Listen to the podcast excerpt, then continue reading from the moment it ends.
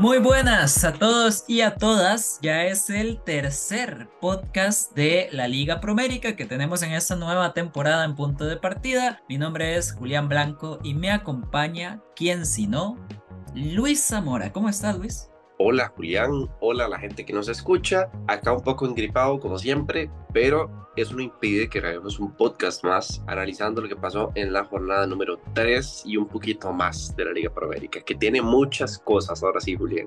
Ya, ya se nota que entramos en dinámica de fútbol nacional, ¿no? Y no necesariamente para bien. Pero bueno, antes de entrar en materia, antes de entrar con lo que fue la jornada 3, la de este fin de semana que acaba de pasar, eh, hacer un repasito. Empezó la Copa Centroamericana de CONCACAF, donde están los cuatro equipos tradicionales de Costa Rica, los cuatro debutaron en el torneo. La liga le ganó 1 a 0 a Lolancho con gol de Aaron Suárez. La liga que en el primer tiempo no se vio bien, para nada. En general no es que se viera súper bien, pero por lo menos en el segundo tiempo logró controlar un poquito más el partido, sobre todo cuando pasó a Joel Campbell a jugar por la banda y no como delantero centro, siento que se vio mejor. Y bueno, la liga lo ganó 1 a 0 contra el Olancho de Honduras. Herediano empató 1 a 1 en Nicaragua contra el Diriangen, empezó perdiendo al minuto 15, Fernán Faerron puso el empate al minuto 52, le expulsaron a Berardo Rubio por doble tarjeta amarilla, a partir de ahí se le complicó el partido de Herediano, partido feo, muchas faltas, poco fútbol, el árbitro siento yo que permitió mucho y aún así el equipo nicaragüense se fue con 7 amarillas y una roja para José Yacone.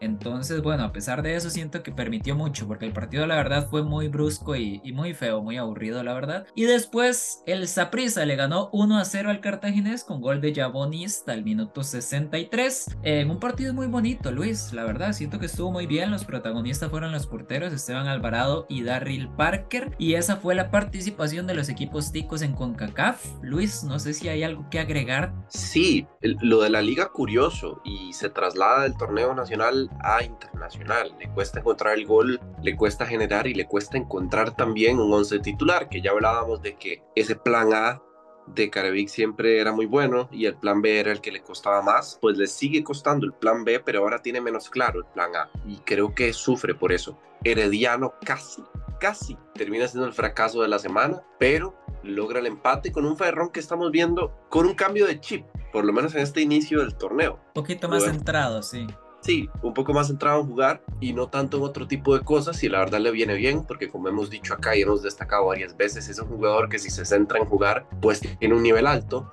y esa parte que decía Julián del partido de Saprissa Cartaginés, me atrevo a decir que el mejor partido de toda la Copa Centroamericana. De otros vi varios resúmenes, no encontré el partido completo, pero he de decir que mucha intensidad, un partido muy vistoso. Al final, incluso termina hasta proponiendo más cartaginés pero termina siendo un partido muy bueno. Sí, una propuesta interesante lo de Cartaginés, eh, salir un poquito más al contragolpe, le salió bastante bien, sobre todo teniendo en cuenta que no estaba Marcelo Hernández y era Justin Daly, la, la punta del ataque. Y bueno, la verdad estuvo bien lo de Cartaginés, al final lo ganó Saprisa, que también jugó bien. Y ya con este repaso de la primera jornada de CONCACAF, toca repasar lo que pasó el fin de semana. La jornada 3 de la Liga Promérica que abrió Luis con un aburridísimo Guanacasteca 0, San Carlos 0. Y yo personalmente, Luis, no puedo decir que me sorprenda. Fue el partido más o menos que me esperaba. San Carlos no es un equipo fácil, lo demostró. Lo que me sorprende un poquito es lo que le está faltando el gol a Guanacasteca. Pero bueno, un 0 a 0 que al final le sale mejor a, a San Carlos, ¿no, Luis? Sí, pero yo pondría diferente lo de Guanacasteca. Yo creo que no es que le esté faltando el gol, es que está desperdiciando el gol en este partido tuvo por lo menos dos o tres en el área pequeña nada más de empujar y no fueron gol. Errores graves en definición de Guanacasteca, aún con una nómina interesante, sobre todo en delantera, que ya habíamos repasado a José Pablo Córdoba, algún que otro fichaje extranjero que hacía, y aún así lo logra. ¿no? Le, le hace falta el Cubo Torres. Y se nota como falta de confianza en la ofensiva, porque yo no siento que Guanacasteca juegue mal y lo veníamos repasando en el inicio del torneo, en el podcast anterior, que ha sido unas buenas jornadas de inicio, que es verdad que no termina rascando muchos puntos, pero en esta sí creo que nos queda viviendo por el hecho no solo de, de no ganar en casa, un partido que a priori debería ganar Guanacasteca, sino por el hecho de que tiene las chances para hacerlo, pero las desperdicia. Y un equipo como esto, si quiere llegar a pelear algo, no puede dejar escapar estos puntos. Estos son los que al final le va a terminar costando. Y hablando un poco de San Carlos, pues sí, lo que nos esperábamos y lo que veníamos repasando en las jornadas anteriores. Sale muy bien parado San Carlos a pesar de no ganar los partidos siempre. La propuesta en Guanacaste no me gustó mucho, hay que decirlo, pero sí termina cumpliendo el objetivo, que yo creo que es no perder de visita. Y ya nos acostumbramos también a los empates de San Carlos, Julián, que no es nada nuevo. Sí, no, nada nuevo, sí, recordar el torneo pasado cuando era la Asociación Deportiva Empates, pero bueno, al final de punto en punto, pues termina sumando, sabemos que en este campeonato no es que necesariamente los equipos tengan unos porcentajes altísimos de puntuación y de, de uno en uno, pues San Carlos ahí va sumando y probablemente queda en la parte alta de la tabla si sigue este ritmo. Guanacasteca también jugó 50 minutos, un poquito más con un jugador extra, porque es curioso, y esto pasó en toda la jornada. Eric Cabalceta, que ya jugó, o sea, debutó en este torneo con San Carlos el fichaje, jugó como lateral derecho, además, ojito ahí, se nota que San Carlos necesita un lateral derecho, el muchacho que estaban poniendo, Giancarlo Alvarado, no es lateral tal cual, ya lo habíamos dicho. En este caso juega Eric Cabalceta, le sacan las dos amarillas en cuestión de un minuto, la primera por la falta y la segunda por reclamar, y no es la única vez que pasó esta jornada, parece que los árbitros están aguantando menos o, nada, básicamente, para sacar las dos amarillas. Por ahí San Carlos con un jugador menos se tuvo que echar para atrás directamente y Guanacasteca pues ya lo mencionó Luis. Entre no poder definir, entre no aprovechar, pues bueno, nos dejamos este 0 a 0 que también salió expulsado Horacio Esquivel. Así que bueno, ahí lo dejamos. Pasamos al segundo partido entonces de la jornada 3. Aburrido también, hay que decirlo, pero un partido que tampoco, o bueno, a mi parecer no dio para sorpresa. Santos de Guapiles 2, Municipal Grecia 0, Raymond Salas al minuto 47 del primer tiempo y luego al minuto 46 en el segundo tiempo. 2 a 0, doblete de Raymond Salas, se estrena con el equipo de Guapiles, buena sociedad con Juan Villalobos, el panameño, que es el nuevo delantero fichaje de Santos. Y a partir de ahí, tres puntitos merecidos, tres puntitos que le vienen bien a Santos y tres puntitos, Luis, que para Grecia significaron un montón de cosas un montón de cosas que estoy seguro que Julián va a repasar luego en la sección de cositas, pero lo que sí podemos hablar es de que nos esperábamos esto, no solo de la boca para afuera, ya en las predicciones lo habíamos dicho, ya habíamos comentado un poco acerca, incluso hasta la destitución de Mauricio Wright, que en su momento parecía un poco descabellada y dada la jornada 3 como se da, pues al final lo terminó siendo algo tan pegado del cielo. Y hablábamos también de ese pequeño espacio de reconstrucción que estaba teniendo Santos de Guapiles, en el que podía salir bien, podía salir mal, eh, pero que sí se notaba un poco debilitado y al final este partido tal vez no es el más adecuado para confirmarnos si es una cosa o la otra, pero por lo menos sí confirma que algunos jugadores están teniendo un buen inicio de torneo. Más allá de lo que hace Raymond Salas con los dos goles, me parece que está teniendo actuaciones positivas en el equipo, hay una asociación interesante que se está dando en el medio del, del, campo de Santos que antes no se daba. Santos antes era un equipo que intentaba defender mucho, aprovechar, digamos, las transiciones más rápidas, salir a la contra o tal vez en algún momento de control del, del pato. Pero que ahora no. Ahora es un equipo que si bien defiende, también trata de proponer un poco más. Y se nota en este partido contra Grecia al menos, en el que le ceden eh, mayormente la iniciativa. Y bueno, termina, termina siendo favorable para Santos de Guapiles, para Grecia termina siendo un poco más de lo mismo, poca jerarquía, pocos jugadores de renombre y poca idea de juego se traducen en resultados negativos. Y bueno, ya lleva tres derrotas en lo que va del torneo, humillante, no solo por el marcador, sino por la forma en la que juegan, sino por lo que se puede esperar del equipo. Y bueno, al final termina traduciéndose en un montón de cosas más que Julián dijo y que se pueden repasar después yo no sé cómo jugó Grecia. O sea, cuando yo vi la alineación en el papel, yo, yo dije, o sea, no tengo ni idea de cómo se acomoda este equipo, así de sencillo. Eh, jugó Ragui Rodríguez y Luis Rodríguez más tirados hacia el centro. Debutaron los extranjeros Facundo Makarov, Rodrigo Noya, que debutó como capitán y la verdad no siento que hayan marcado diferencias. Incluso en el caso de Noya, en el primer gol de Santos puede que marcara la diferencia para mal. Entonces, bueno, yo creo que sí, Mauricio Wright en este partido como que trató de cambiar cosas porque tenía que hacerlo, pero terminó siendo un arroz con mango que la verdad y tampoco funcionó y evidentemente Mauricio Wright fue despedido apenas tres partidos del campeonato nacional, así que ya no es el técnico del Municipal Grecia. Luego vamos a estar repasando el sustituto. Luis, tercer partido Municipal Liberia, primera victoria desde que volvió a la primera división. Felicidades, un muy buen partido. 3 a 0 contra el Pérez Celedón, Marvin Angulo, Raúl Vidal y el debutante, un jovencito José Matarrita. 3 a 0 lo ganó Liberia. Luis, ¿qué tal? Yo creo que ahora sí, ahora sí, este es el Liberia que esperábamos más o menos. Este es el Liberia que esperábamos. Este es el Liberia que jugó la segunda jornada contra la Juelense. Demuestra muchas cosas, sobre todo que los fichajes fueron muy buenos. Eso es muy importante. El que termina sellando, digamos que un mejor inicio de torneo es Marvin Angulo, pero los demás están acoplando bastante bien al juego. Destacable también, que no lo mencionamos, Liberia fichó a Daniel Colindres en ese impasse de media semana. Colindres ya tuvo el permiso de trabajo y debutó, Julián. Sí, entró de cambio al 70.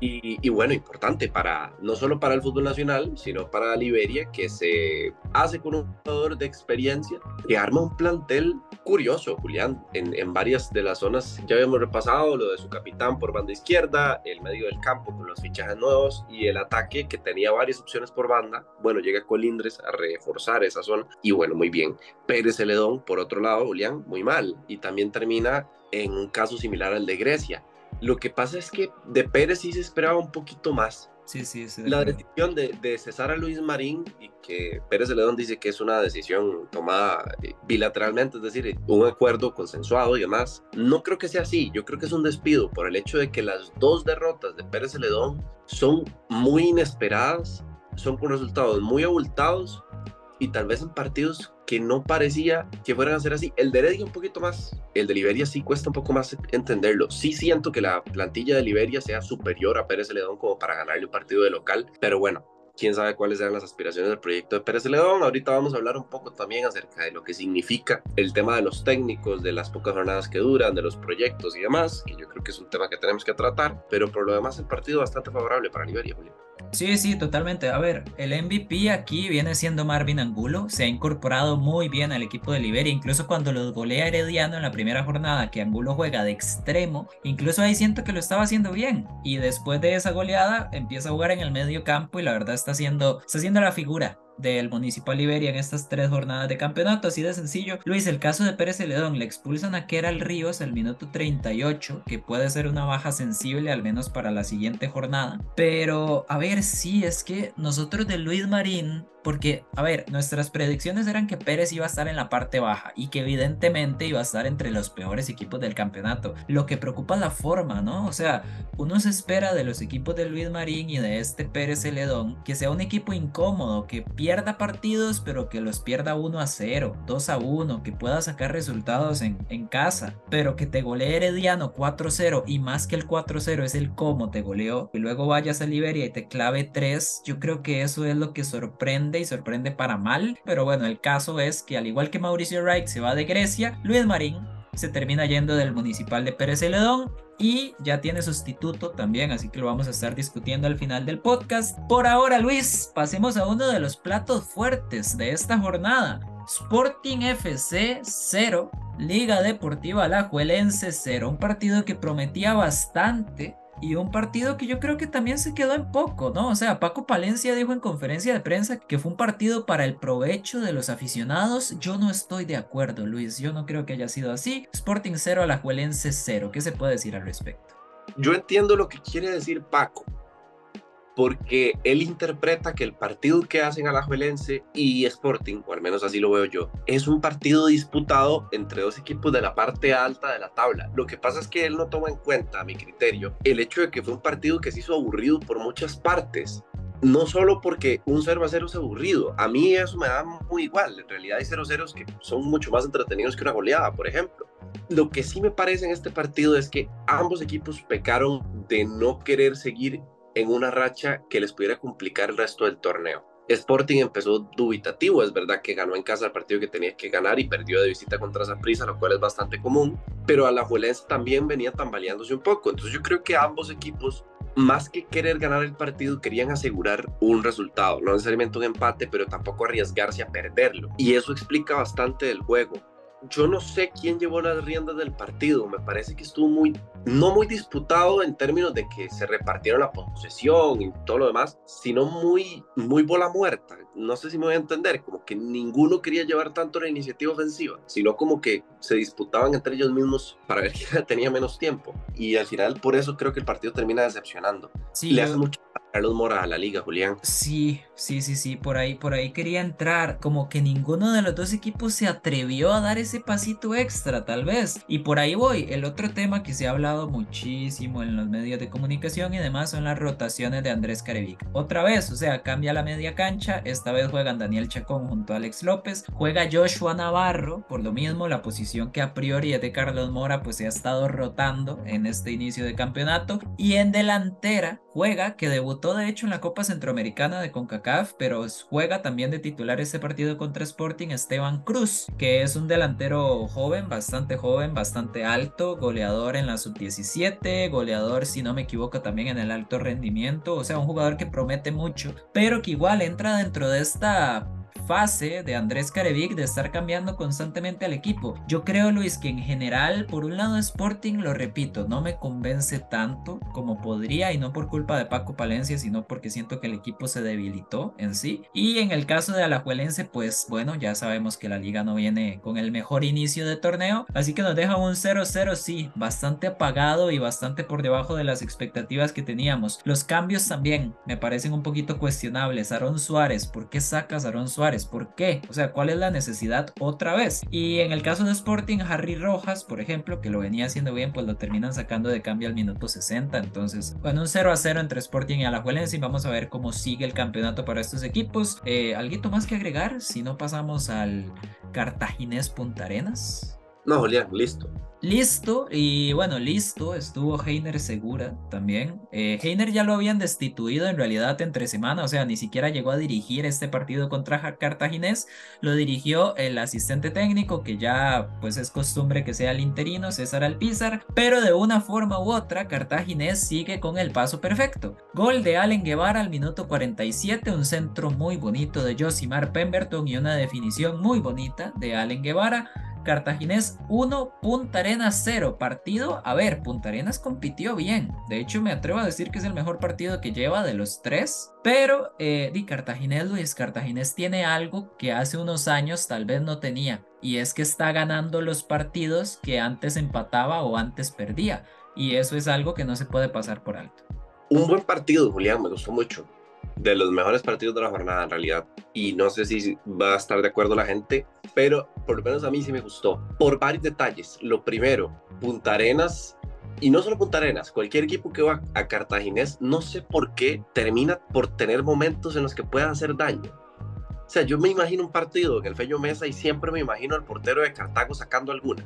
Y en este partido pasó.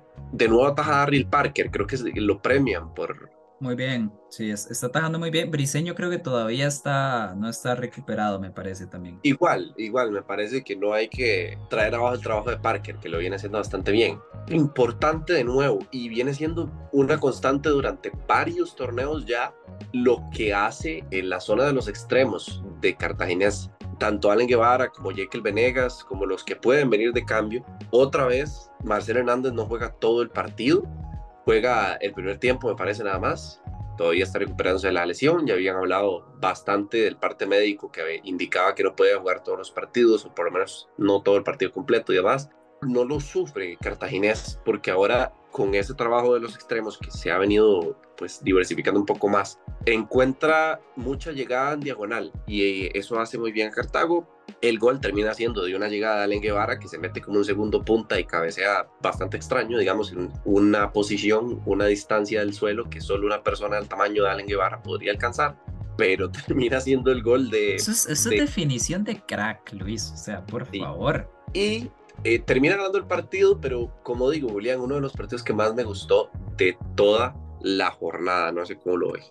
Estoy de acuerdo, como digo, siento que Punta Arena llegó a dar una buena imagen al Fello Mesa. Hubo cambios, sobre todo adelante, o sea, André Mora y Luis Miguel Franco directamente fueron los dos mediocampistas del equipo. Jugó Keylor Ramírez, que no jugó mal como extremo, Juan Pablo Ledesma, el cachorro, jugó como extremo también, no como delantero centro y se vio mejor. Por lo menos siento que es como digo, la mejor imagen que ha dejado Punta Arenas hasta ahora y aún así no le alcanza porque Cartaginés está encontrando esos puntos que ya, que ya hemos venido mencionando. Entonces, el problema es, a ver, Marcel Hernández no está al 100, Jake Venegas parece que es una lesión seria, hay que ver la situación con Briseño, pero Parker está excelente en este inicio de campeonato y eh, por ahí había otra lesión que ahorita no recuerdo exactamente, pero bueno, el, el punto con Cartaginés tal vez sea ese, puede llegar a pesarle tanto partido tan seguido, pero mientras no llegue a eso, la verdad es que el equipo está rindiendo bastante bien en este inicio de campeonato.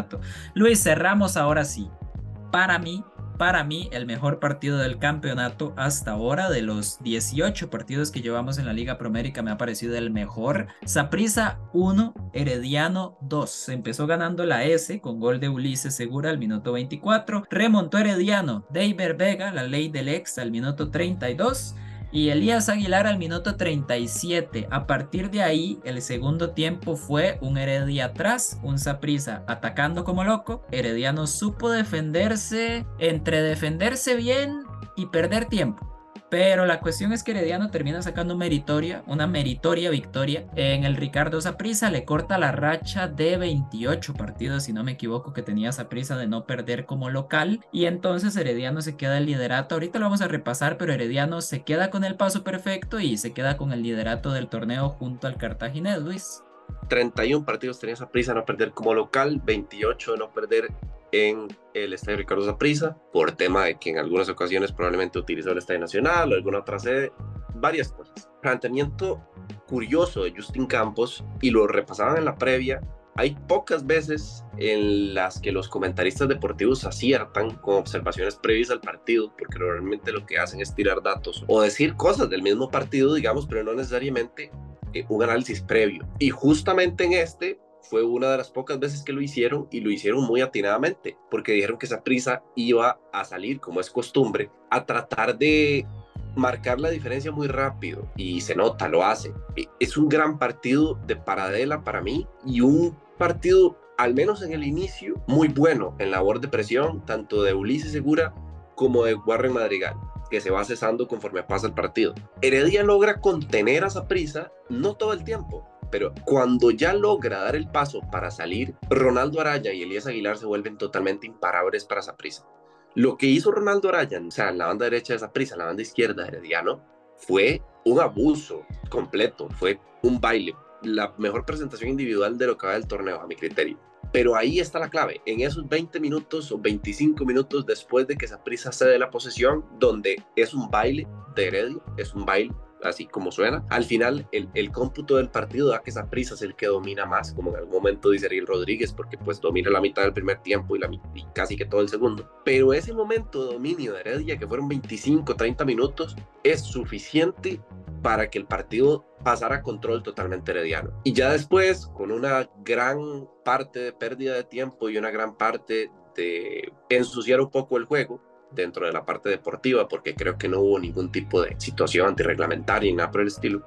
Heredia logra sostener muy bien ese resultado, muy inteligente Justin Campos haciendo varios cambios que aunque parecen ser perjudiciales para Heredia, como sacar a Luis Ronaldo Araya, Elías Aguilar, también termina metiendo hombres de más contención como eh, John Jairo Ruiz, como el mismo Jalen Haden, que le dan mucho sostén a esa, a esa parte del medio herediano interesante el partido de Basulto. Me gusta lo que está haciendo como contención. También se mete mucho entre centrales, pero sobre todo de contención. Y de la parte de esa prisa, partidazo de Fidel Escobar. Poco más que agregar, Julián.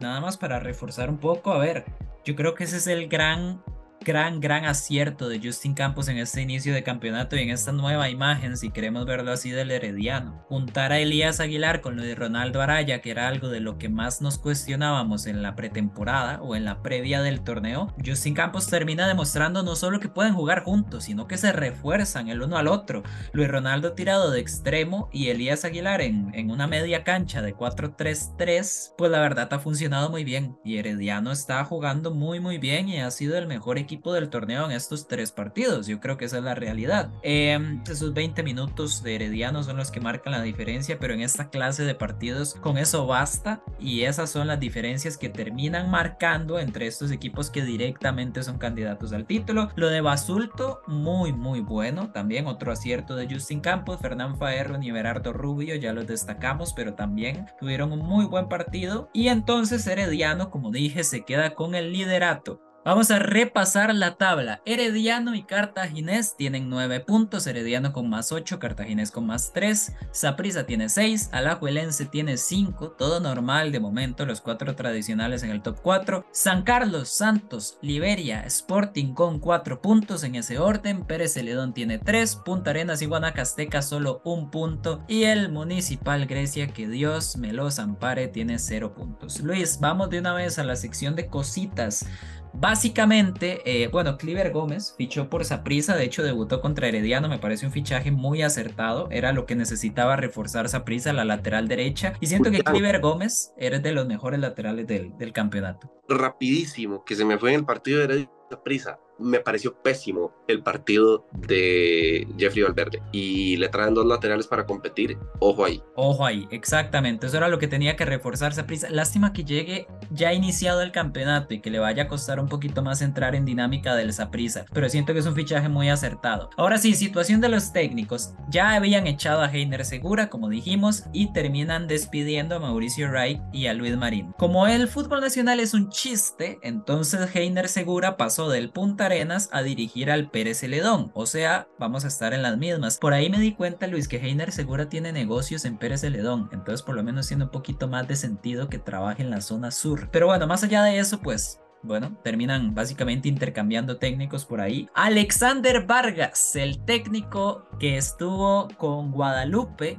y que también dirigió al Punta Arenas el torneo pasado y que de hecho es al que echan para que llegue Heiner Segura a Punta Arenas. Ese Alexander Vargas se va de Carmelita con apenas dos partidos para aceptar la propuesta de dirigir al Municipal Grecia. Y en el caso de Punta Arenas, que se va Heiner Segura, deciden traer al técnico del Olimpia, muy exitoso en el fútbol hondureño, Diego Vázquez, la Barbie, le dicen, la Barbie de Punta Arenas, creo que fue como lo presentó el equipo, de hecho.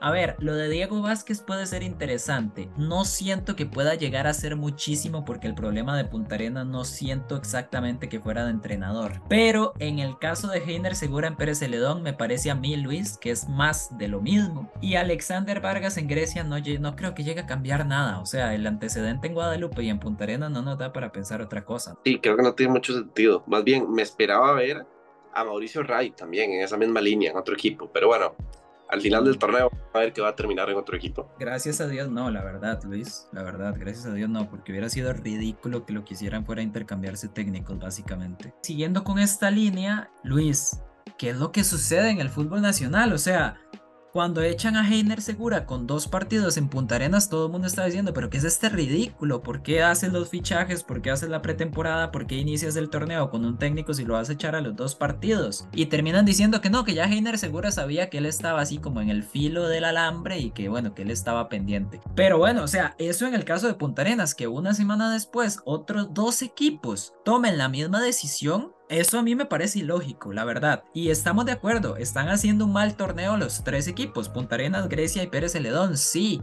Pero vuelvo a lo mismo, Luis. Yo no creo que sea culpa de los técnicos. O sea, la situación de Grecia no te la salva un técnico. Y a partir de ahí siento que el fútbol nacional está siendo muy resultadista, muy cortoplacista, pero que además le están echando la culpa, por decir así, ah, ok, pueden haberlo hecho mejor tal vez, pero seamos, seamos sinceros, la culpa en este caso y en estos tres casos yo no creo que sea culpa de los técnicos. Lo otro curioso es que se tome como solución traer a esos mismos técnicos que fracasan en un proyecto en el mismo país con condiciones muy similares a salvar las papas en otro proyecto con situaciones muy similares en el mismo país. Es decir, no tiene sentido. A media tercera jornada cambias a Mauricio Wright por traer a La Volpe, pues qué buen cambio, ¿no? pasaste de un técnico normal de primera división de Costa Rica a un técnico de talla internacional que ha dirigido selecciones y demás. Es un cambio correspondido, ¿no? Para mejor. Pero si cambias a un técnico que es del mismo grado de capacidad que te puede salvar uno o tres puntos con diferencia del otro, entonces ¿qué sentido tiene, Julián? No, no tiene absolutamente ningún sentido. Tal vez lo de Diego Vázquez, que como decimos le fue muy bien en Olimpia, pueda ir por esa línea, pero más allá de eso yo creo que sí, o sea, poquito más que rescatar y vamos a ver cómo le va a estos tres equipos en lo que resta de campeonato. Nada más nos queda pasar a las predicciones, que por acá tengo los resultados de las predicciones de esta jornada. Empezamos la jornada 7 puntos para Luis, 8 puntos para mí, o sea, un puntito de diferencia nada más. Guanacasteca San Carlos, yo dije la ADG, Luis dijo empate, 1-0 para Luis. Santos Grecia, los dos dijimos Santos, 2 a 1. Liberia Pérez Celedón, los dos dijimos Liberia, 3 a 2. Sporting contra la Liga, Luis dijo Sporting, yo dije empate, así que punto para mí, 3 a 3. Los dos dijimos Cartaginés contra Punta Arenas, 4 a 4. Luis dijo Saprisa, yo dije empate, ganó Así que seguimos con el 4 a 4.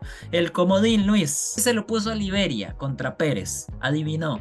Y yo se lo puse a Cartaginés contra Punta Arenas, adiviné, así que en resumen terminamos la jornada 5 a 5 y el marcador global está 12 puntos para Luis, 13 puntos para mi persona, apenas un puntito de diferencia Luis. Comentarios al respecto, opiniones. Curiosa la jornada, Julián. Al final este, terminamos con un empate de nuevo en la jornada como tal. Está bonita la, la lista de predicciones. Está muy interesante y vayamos de una vez, vayamos de una vez a las predicciones de lo que viene para este fin de semana. El día viernes juega San Carlos contra Cartaginés. Yo voy a decir, ay, ay, ay, yo voy a decir Cartaginés. Empate, Julián. Santos de Guapiles recibe al Municipal Liberia. Yo voy a decir empate. Liberia. Opa, Liberia ganando en Guapiles. Herediano contra Guanacasteca. Herediano para mí, Luis. Sí, sí, Herediano. ¿Quién gana, Grecia o Sporting en el Rafael Bolaños? Sporting de Manual.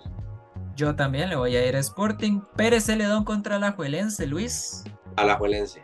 Yo también le voy a ir a la liga y cerramos con un Punta Arenas a prisa en la olla mágica. Luis, ¿cómo queda eso? Ganas a prisa. Yo voy a decir que quedan empates, así que ahí tenemos las diferencias. Y Luis, el puntito extra, yo se lo voy a poner a la liga sobre Pérez Celedón. Se lo pongo a Heredia, yo. Herediano contra Guanacasteca. Sí. Ok, ahí tenemos el punto extra. Ahí tienen las predicciones. Vamos a ver cómo nos va de aquí al siguiente podcast que va a ser la semana siguiente. Y recuerden que hay participación de los equipos ticos en CONCACAF. La liga va a Belice a jugar contra el Verdes. Herediano recibe al Águila de El Salvador y el Saprissa va a jugar contra el Jocoro. De hecho, tiene que ir a El Salvador también para jugar contra el Jocoro. No a El Salvador, a Honduras, porque el Jocoro está jugando competencia internacional en Honduras. Entonces ahí está, Cartagena tiene la fecha libre en la Copa Centroamericana. Por ahí se explica que Cartagena juega el viernes también contra San Carlos y por ahí podemos ir terminando nosotros este podcast. Una vez más, muchísimas gracias por escucharnos, por seguirnos en punto de partida. Recuerden darnos like o darnos el seguir, el follow en redes sociales, punto de partida-cr, Instagram, Facebook y TikTok. Y además de eso, recuerden dejarle un like a alguna publicación de mi queridísimo Luis Zamora. Luis, muchísimas gracias y nos vemos hasta la próxima. Hasta luego, Julián.